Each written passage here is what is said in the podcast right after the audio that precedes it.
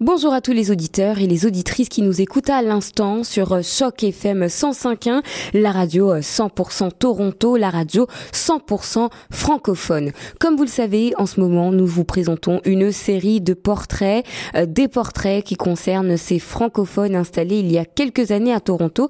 Et eh bien aujourd'hui, nous avons fait le choix de vous présenter Mélissa Rose.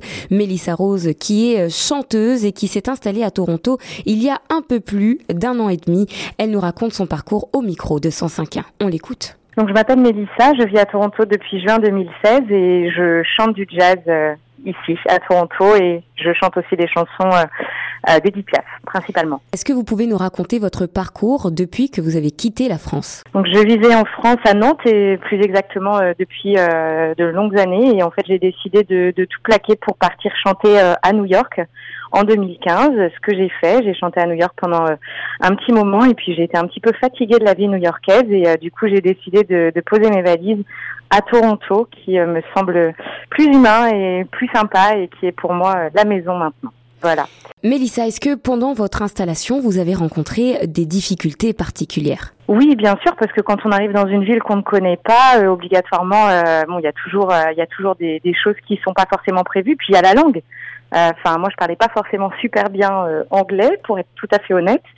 Euh, maintenant, ce qui est assez extraordinaire ici, c'est que la, la, communauté française est, est, hyper solidaire et que j'ai fait beaucoup de contacts via la musique grâce à beaucoup de Français ici. Et ça, ça a été une aide énorme. Donc finalement, il y a plus de positifs que de négatifs sur l'installation, je dirais. Vous avez parlé tout à l'heure de Toronto comme votre nouvelle maison n'est-ce pas?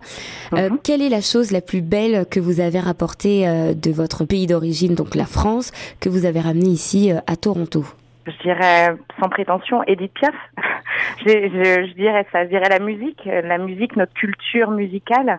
Euh, c'est assez impressionnant de voir en plus à quel point les gens ici sont sont réceptifs à ça, à cette culture musicale française. Donc je dirais que c'est ça que j'essaye d'emmener avec moi sous mon bras et de oui de, de, de, motiver les gens à, découvrir notre belle musique française. En tant que francophone ici à Toronto, qu'est-ce que vous avez remarqué de positif le fait d'être française à Toronto Est-ce que pour vous c'est un avantage? Oui, c'est un énorme avantage déjà parce que la, la, la ville se développe énormément et qu'il y a besoin de beaucoup de bilingues. Euh, plus personnellement, je sais que moi, mon gros avantage, euh, le fait d'être française, c'est que j'ai un accent assez prononcé quand je parle anglais et que ça me ça, c'est un gros avantage, je dirais, dans la vie professionnelle comme dans la vie privée. Parce que ça emmène quelque chose d'un petit peu exotique et les gens trouvent ça charmant. Euh, et donc du coup, euh, je pense que c'est un avantage. Puis j'ai envie de vous dire qu'il y a tellement de, de, gens de partout à Toronto que c'est un avantage en plus d'être français parce que ben on peut parler français, on peut parler anglais. Et étant donné que le Canada est bilingue, français-anglais, c'est assez, euh, c'est assez intéressant, je dirais, ouais. En quelques mots, ça représente quoi pour vous la francophonie? La francophonie, ça représente pour moi l'ouverture, euh, ça représente pour moi euh, les valeurs, la, nourriture, la musique, le vin. Euh, principalement ça. Oui, je dirais ça.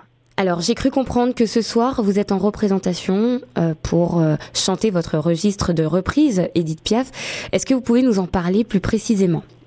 Oui, bien sûr. En fait, ce soir est la première de mon spectacle sur Edith Piaf. Donc, c'est une tribune en fait que j'ai écrit euh, concernant Edith. C'est des histoires sur sa vie, des histoires sur sur la musique qu'elle a écrit et entrecoupées de chansons que que je chante ses chansons les plus connues, on dira tout. Et je suis avec mes deux musiciens. La première est dans un petit euh, euh bookstore vintage sur euh, College Street. Euh, donc c'est, je suis super contente de pouvoir faire ça. C'est un projet qui me tient à cœur, que j'ai en tête depuis longtemps. Et donc ça s'est vendu très très vite. Les tickets se sont vendus très vite. Donc on le refait le 29 mars mais ça s'est aussi vendu très vite, donc on le refait le 28 avril. Donc euh, voilà, juste encore une fois, essayer d'emmener cette culture française ici à Toronto. Quoi. Ça peut aussi bien marcher. Mélissa, pour finir, dernière question. Si les auditeurs ont envie de vous retrouver, de, d'avoir des informations sur vous ou même de faire appel à vos services, comment on fait? Alors, on peut déjà aller voir sur mon blog qui est minuit à Paris.blog. Et puis, je pense que le plus simple serait de me passer un coup de fil au 416 836 59 42. Voilà. Merci beaucoup Mélissa pour euh, cette interview et je suis sûre que vous aurez euh, beaucoup de succès euh, à l'avenir. Merci Aminata.